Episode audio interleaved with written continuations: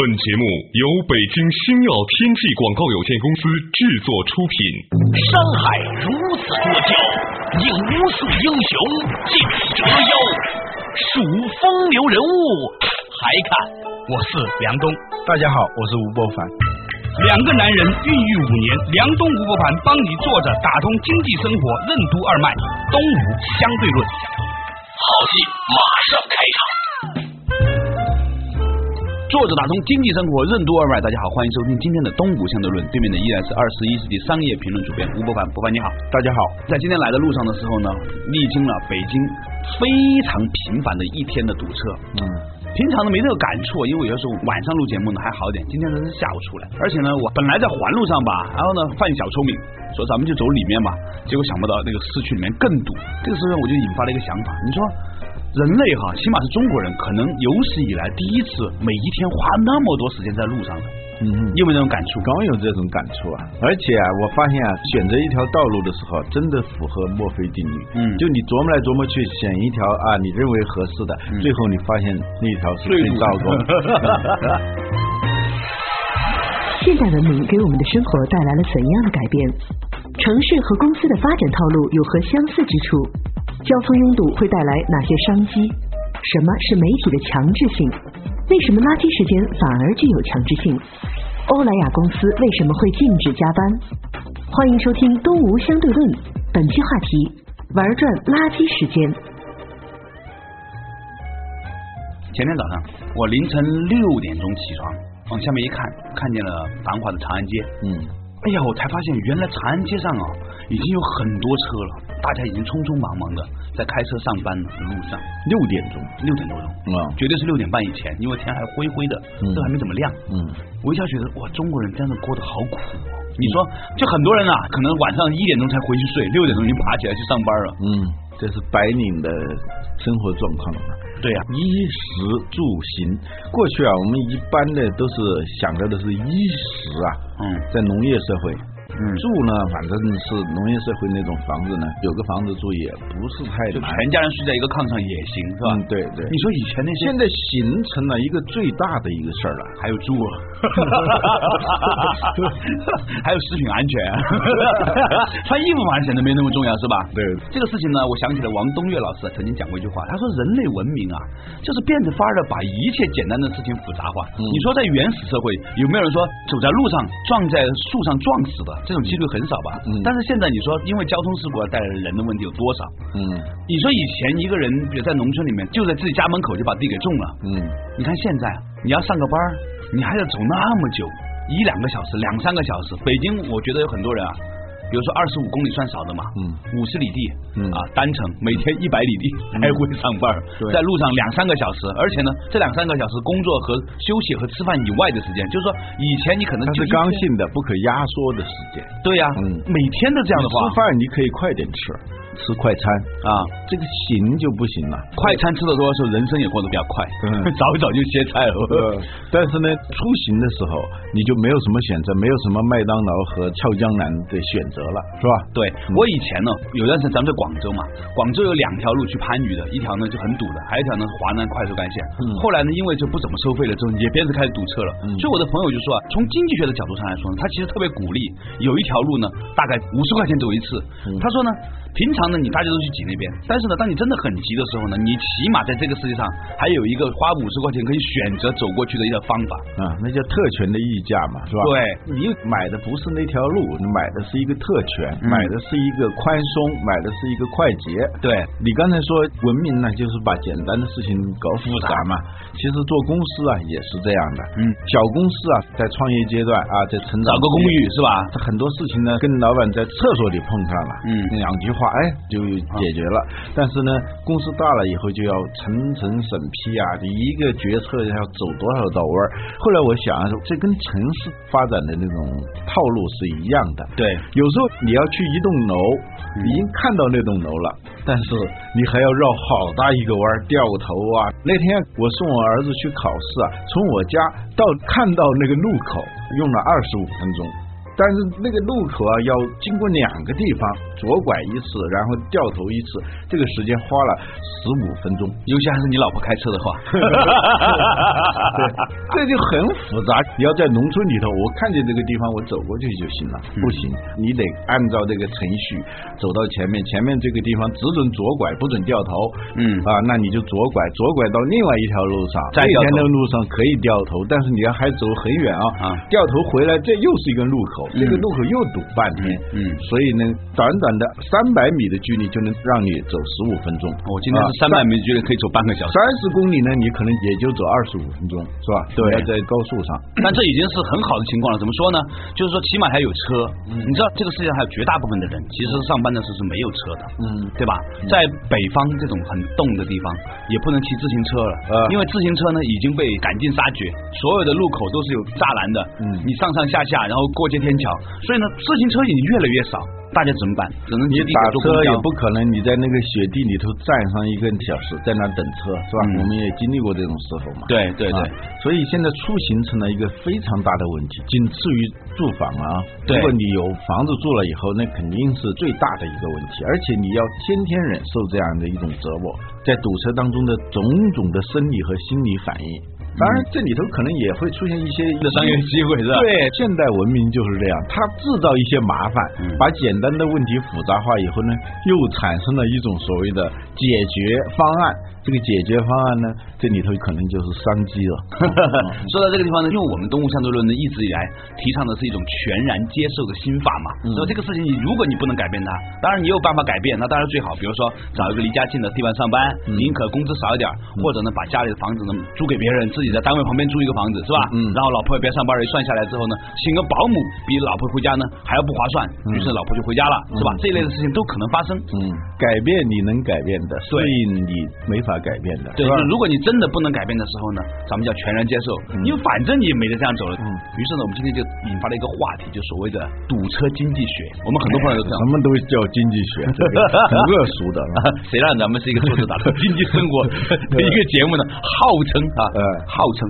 那你觉得说，在这个事情里面发生什么商业机会呢？很多朋友都跟我们说，东吴相对论基本上他都是在车里全部听完的。啊，很多人都跟我这么说。嗯对你想想，你要写几本书啊，嗯你要人一字一句的看完，嗯。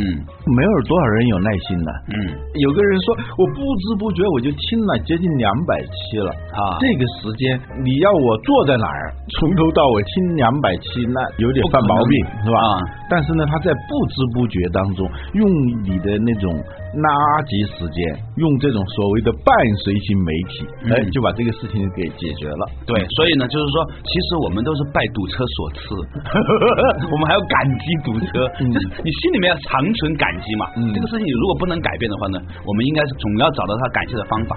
所以呢，我们可以看到很多人呢，其实在车上呢学英语啊，而且呢，你还可以把很多东西录成音频，呃一段一段的听，把四书五经全部都有听完。嗯，我这几年啊，好几本书都是听完的，对没办法了嘛。对，有时候在飞机上，有时候在车上。过去说读书有三上啊，马上、车上、床上。对，啊枕上啊啊，读书有为什么说到枕上你就觉得很高级，在床上你就觉得很低级呢？是不是？但是我发现的确是这个样子的。嗯现在很多时候我们自己开车嘛，所以呢，耳朵的伴随呢就变得很有意思了。所以呢，也因此催发了一个新兴的媒体，嗯就是电台。嗯 电台枯木逢春呐、嗯曾经一度呢，很多人都认为呢，电台这个媒体随着电视台和网络经济的发展呢，电台像是一个夕阳产业。嗯现在不是了，嗯现在很多地方的这个电台的广告收入都超过了电视台。嗯，至少增长率比几乎所有的传统媒体是要高的。嗯，所以据说你们二十一报系也要进军电台媒体是吧？啊，说回来，就你觉得说在这个车上可以听点东西作为生命增值哈、就是学习的这样的一个方法之外呢，还可以利用它来做些什么事情呢？我觉得像这种音频的媒体啊，有两个特点啊，一个是伴随性，嗯还有一个是强制性。对，这就构成了它的一个跟其他所有媒体不太一样的。嗯啊，强制性呢，也有人在强制性上做生意，比如说江南春，他最早就是在这种强制性上啊，最缝隙的、最垃圾的这个时间里头，反而是有一种强制性。我们现在发现，我们呃就没有什么时间不是垃圾时间了。你说你难道去到办公室，你就不是垃圾时间吗？用垃圾时间再继续上网是吧？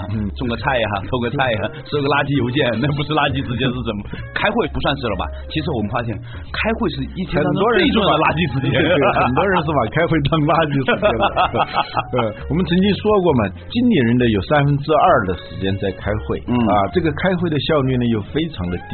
对，就是说人力资源部支付的工资里头，是三分之二 差不多都浪费了。想想看哈，你说如果我们变得稍微审视一下，你把我们的一天摊开来看，嗯，早上的屁滚尿流的冲出去，然后呢，在路上折腾个两个小时，很辛苦。去到办公室之后呢，准时打完卡之后呢，开始进入了一段新的坐下来的垃圾时段，是吧？无非是跟别人一起过垃圾时段，还是自己过而已，是吧？如果自己过的话呢，处理一些垃圾邮件；如果跟别人过的话呢，一起来开个会，冗长的会议，然后呢，基本上老板在说了，滔滔不绝的讲述他的理想，开始骂人，只要不是骂你，你心里面就很舒服，是吧？骂到你呢，就当他骂别人就可以了，你保持这个 power of now 这个心法，是吧？活在当下没关系，反正你知道他骂你呢，还是看得起你，你应该有这样的良心意识，是吧？然后呢，这下来之后呢，跟同事吃饭的时候呢，家长里短一下，讲讲这个最近的公司里面的八卦的事情，啊，老板又和女秘书又怎么样了，诸如此类。然后呢，就开始又下午睡个午觉，然后呢，又是又垃圾出来，然后又垃圾的在路上，然后垃圾的回家，就这么一垃圾的生活，大家还不愿意回家呢，你发现没有？很多人会发现，哇，回家看见老公老婆，哎呀，算了。还不如在路上呢。嗯，不有个统计嘛？很多爱加班的人，嗯，他实际上是在逃避一些东西嘛。对，我前两天碰到欧莱雅公司的一个人，他说他们公司啊现在实行一种特殊的制度，嗯，过了五点以后，嗯，你出了门，你的卡再刷的话，这个门就不开了。啊，强迫你。不允许在那儿加班。对，嗯，当然他一个是保护劳工的权利了，嗯，最主要的，我想他觉得那个加班其实也是没有用的，很多。人加班，有的是忠诚竞赛啊，表示我在辛勤的工作；有的人呢是为了逃避下班以后的各种各样的压力吧。啊，回家无聊，出去吃饭可能也挺无聊的。对啊，而且还买单什么的，也是被迫 A A 制是吧？就是同事们呢让你一块去吃饭呢，你觉得要怕买单，嗯，不带你吃饭的时候呢，你就更害怕了，是吧？同事们大家悄悄的一个眼神都出去了，就你一个人在那上班，我那种心情压力很大的。而且呢，你刚才讲的忠诚竞赛啊，我想起来有些单位很有意思的，有些人呢晚上发邮件给老板，非得在晚上十一点半的才发，嗯，就显示我在十一点半还在上班，而且一发 CC 一圈人，总监呐，其他部门的人呐，跨部门协作啊，等等等等。嗯，这个时候呢，如果大家都回了，就你第二天才回的话呢，那说明你晚上已经不工作了，这个传递的信息很恶劣啊。嗯，万一再有一些人是吧，偶尔在跟老板面前说一下，煽风点火，扎你两针，搞针灸的人是吧，扎你两针，现在在办公室做白领的人，如果你听东吴相对论的话，你会发现你人生的一天最黄金的时刻，居然在路上。稍事休息，马上继续回来。东吴相对论，如何让垃圾时间产生价值？为什么在飞机上的阅读会更高效？如何从广告了解一个时代？为什么获得信息最高效的方式是倾听而不是阅读？电视广告的冲击力是来自于画面还是声音？如何让自己的内心远离疲惫？欢迎继续收听《东吴相对论》，玩转垃圾时间。梁东吴不凡帮你坐着打通经济生活任督二脉，东吴相对论。坐着打通经济生活，任督二脉，继续回到东吴相对论。刚才呢和老吴啊讲到一个话题，就是说我们如何看待自己的人生的垃圾时段。嗯，以前呢人类文明呢给我们带来的一个结果，就是人类从来没有像现在这样大面积的每天花在路上那么长的时间去等待纠结的。嗯，然后呢我们就要开发出一种新的文明形态了。那么怎么干呢？就是充分的变废为宝，是吧？然后呢把这个时段呢变成是一个学习的，倒不一定是非要听东吴相对论，但是我觉得说你听个古典音乐陶冶一下性情什么的也是挺。好的，嗯，这里头啊，就是有一个世界观的问题嘛。对，禅宗里头有一个公案，我记得里头有两句话，嗯，叫日日是好日，夜夜是春宵啊。如果你的心情不那么垃圾的话，嗯，那么你面对的每一天每一夜都是最好的。啊。我们常常觉得这也是垃圾时间，那也是垃圾时间的时候，是说明你的心里头的垃圾比较多。嗯，有道理。嗯，好多听众问我怎么读书啊？你的工作跑来跑去的是吧？其实我自己有体会的，就用这种垃圾时间，比如说飞机上头，在我们看来是最垃圾的时间，巨大的噪音下的生活，那么高的分贝是吧？对，而旁边要坐一个你不太喜欢的人啊，然后那个腿又长不开是吧？啊，对，它也不像火车上还可以溜达溜达是吧？走一走，那是强制性的剥夺了你很多自由，嗯，而且让你是处于一种很不舒服的状态。对，你要平常的状态下坐那么个椅子，在那种情况下你吃那么难吃的飞机餐，对，但那种情况下它有一个最大的好处是什么？断了你的所有念想。对，你在自己家里头看书的时候想怎么着就怎么着，而且关键是还接不了电话，上不了网。对，就你不需要回邮件，你不需要接电话。其实很多人我觉得在飞机上这种状态是很吊诡的。用你的话说，对，它是一个最现代文明的东西啊，那变成一个最不现代文明的，对，最洞穴化的生活。对我们说的现代文明，肯定是跟什么互联网啊、跟通讯啊、跟一个庞大的人际网络啊等等，跟这个有关。你一上飞机的时候，所有这些东西全部没有了，嗯，你变成了一个孤独的个体，一个被压迫的、被剥夺了很多自由的一个个体。在人被剥夺自由的时候，发现你的空间其实是很大的。嗯，有时候你的自由空间很大的时候，实际上你一点都不自由，你常常是被各种各样的东西是扯着走的。所以在那种情况下，你可以做几件事情嘛，睡觉，像我们总是缺觉，你可以在那儿睡觉。对，第二个就是看书。你过去没有 iPad 的时候，嫌带那个书也重也麻烦的时候，你只好去看那些飞机上给你那各种垃圾报纸，对，垃圾报纸的垃圾杂志。用广东话领脏都漏买，就是说那个招聘启事啊，中间中缝啊，发现可以看到很多东西的。我最近看有一报纸上面那个征婚呐，大型国企，四十岁男，无子女，离异，有别墅，很多这种人的哦。哎，我不知道他们怎么会那么多人这样的，就是大量的那。种形式你看了，你肯定是扔一边的，都不会光一闪就过的那些杂志，哎，你还看得津津有味，而且还真的是好像是很有收获的。啊！因为什么？因为你那个时候被迫有专注力了，你被迫的心静下来了，去接触那些信息。它是一种深度吸纳信息的这种状态，实际上你是可以获得不少东西的，嗯，包括你说看那个广告，麦克卢汉有一句话我以前不理解，他说要了解一个时代，你就翻那个时代的那个报纸广告，是最容易知道那个时代是一个什么样的状况的。对，我们现在看八十年代的报纸上的广告是什么样，我们一下忘了，呃，八十年代有什么广告？你别说八十年代了。两千一零年以前，他报纸上有什么广告我都忘了。你说除了房地产广告，你就看那个时代他在流行什么东西，人们的生活水平是什么样子，人们的那种趣味啊、世界观等等，包括那些同样是美女做模特的广告。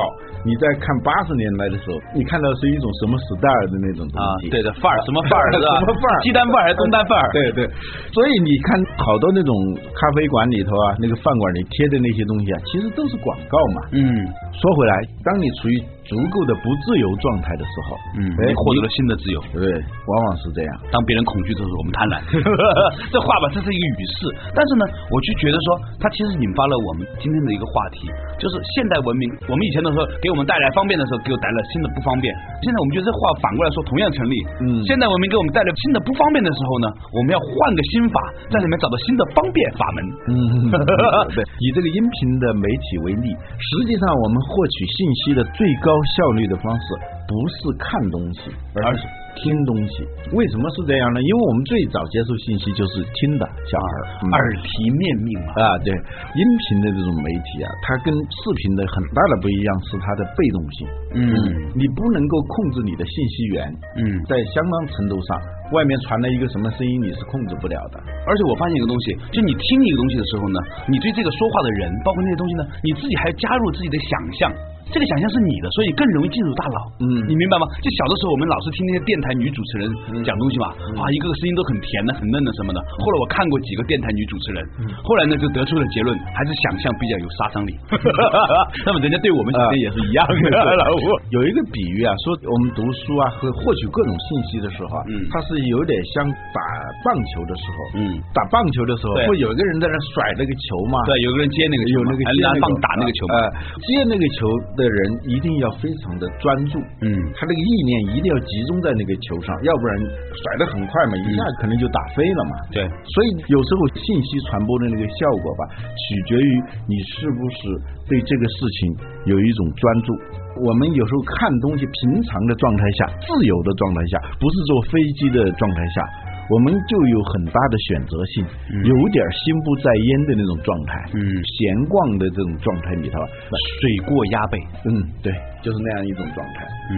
有些领导，嗯。大到政府的领导人，嗯。小到小公司的领导人，最后接受信息的时候，他不看东西的，嗯。都是听东西。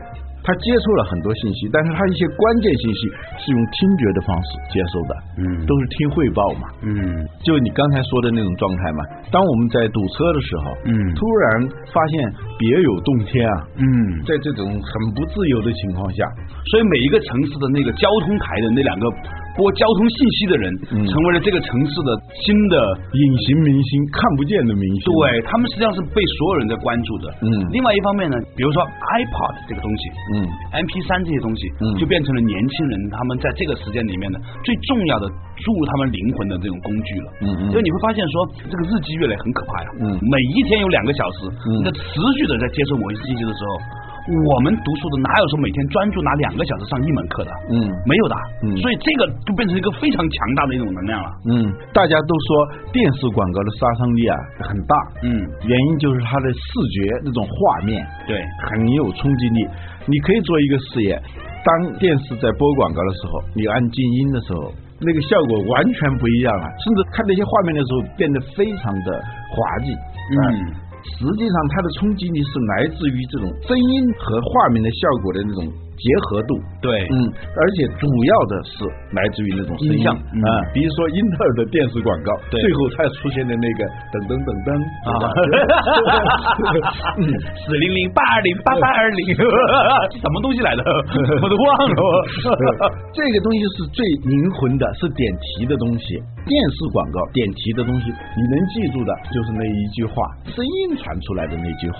突然想起来一个事儿，嗯当年呢有段时间呢，我眼睛有点不舒服，有一段时间呢就没有办法看东西，一看东西眼睛就流泪很。后来我有一段时间我就听电影，嗯我把那些自己看过很多遍的电影嘛，重新听一遍嘛，嗯发现听到好多东西，那个旁白的声音，它的音效，我们看电影的时候其实是很忽略那个背景音乐的。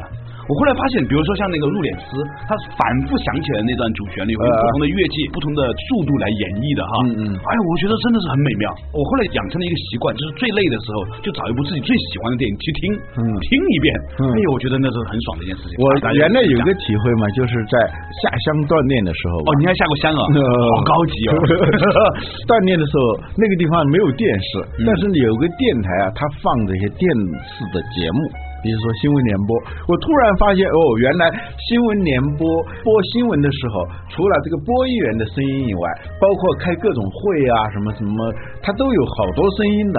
我过去看电视的时候是没有注意这个声音的，是吗？嗯，背景的，他只不过是把那个声音调低了。嗯我们看的时候就会把它给忽略了。嗯过去不是说最好的电影音乐是让人不注意的电影音乐嘛？嗯它跟它的画面的那个融合嘛。嗯啊，当你被迫从多媒体变成单媒体的时候，你感受到的信息啊是不一样的，媒介及信息。说到这个地方啊，我突然想起来了，就是说在这一趴要结束之前哈，我想跟大家分享一个东西，道家一个很重要的经典叫阴符经。嗯阴符经里面讲过一个事情，他说要让一个人成就啊，你可以用一种方法去锻炼他、训练他，嗯就关闭他的感官。嗯比如说，你让这个人把眼睛关闭的时候，他听到东西是更好的。如果眼睛、耳朵都关闭的时候，他会闻到很奇妙的东西。呃如果嗅觉也关闭了，吃东西感全部关闭，连说话都不让说的时候，呃，你就能够感到心。对，这些心灾作旺，我们把我们的感官啊比喻成一座房子，嗯那么你的窗户打开的越多，你接收信息的那个渠道越多的话，你的整个的状态。实际上是混沌的，嗯，就像我们刚才说的，当你听电视节目的时候，突然发现电视里头有那么多声音，为什么平时你看电视的时候听不到？是因为这个视觉已经把它给淹没了。对。那么我们的内心里头有时候觉得疲惫啊，实际上是因为你的内心啊被注入了大量的那个垃圾，就像一个房子里头长期不收拾不打扫的时候，看着都心烦。实际上我们内心那个房间很。少被打扫的嘛，嗯，都是乱糟糟的一堆东西。这个时候呢，你一上来就会觉得很烦。呃，这些东西是怎么乱的呢？是因为大量的信息渠道、音频的、视频的、文字等等都往里头冲的时候，它就会一个是浮泛，第二个就是凌乱。那么你不妨去把一个个的感官关掉，关掉。首先是把那些五彩斑斓的，就最能调动你的那些信息。把它关掉，你发现哦，原来就像太阳底下看手机的时候，那个屏幕很暗淡的嘛，嗯，根本就看不见了嘛。你在一个在黑黑的走廊里面，你看不见了，看它就是比较亮的，亮的，就像那个焰火，没有说白天放焰火的是吧？有很多的信号，它一定是在特定的背景下，它才浮现出来。我们的心的状态有时候是很垃圾、很凌乱。原因就是我们的信道开的太多，你窗户开的太多，就像电脑是吧？同时开了二三十个视窗，那是必然是有问题的，对吧？好了，感谢大家收听今天的动物相对论。我觉得呢，今天的话题其实没有探讨完，但是呢，它其实传递了一个信息。这个信息是什么呢？就是我们对于那些现代文明给我们带来新的焦虑，其实呢，可以换个角度看，你仍然发现它给我们新的启发。这些启发就是，也许我们可以利用这一些垃圾的时段，打开我们的心斋，充分享受日日是好日，夜夜是春宵。好了，感谢大家。收听今天的东吴相对论，我们下一期同时间再见。为什么培养浩然之气要先存业气？什么是业气？为什么更专注才能获得更丰富的体验？跟盲人朋友一起体验二十四小时黑暗生活的体验旅游，为什么能让旅客获益颇丰？为什么说饥饿和谦卑是人类能够幸福和进步的基本元素？莫斯科大学的创始人罗蒙诺索夫的求学经历对我们有何种启示？为什么说成功不可复制？什么样的旅游是真正有意义的旅游？为什么说设身处地的能力是衡量一个人是否杰出的指标之一？明天同一时间，欢迎继续收听《东吴相对论》，用心体验世界。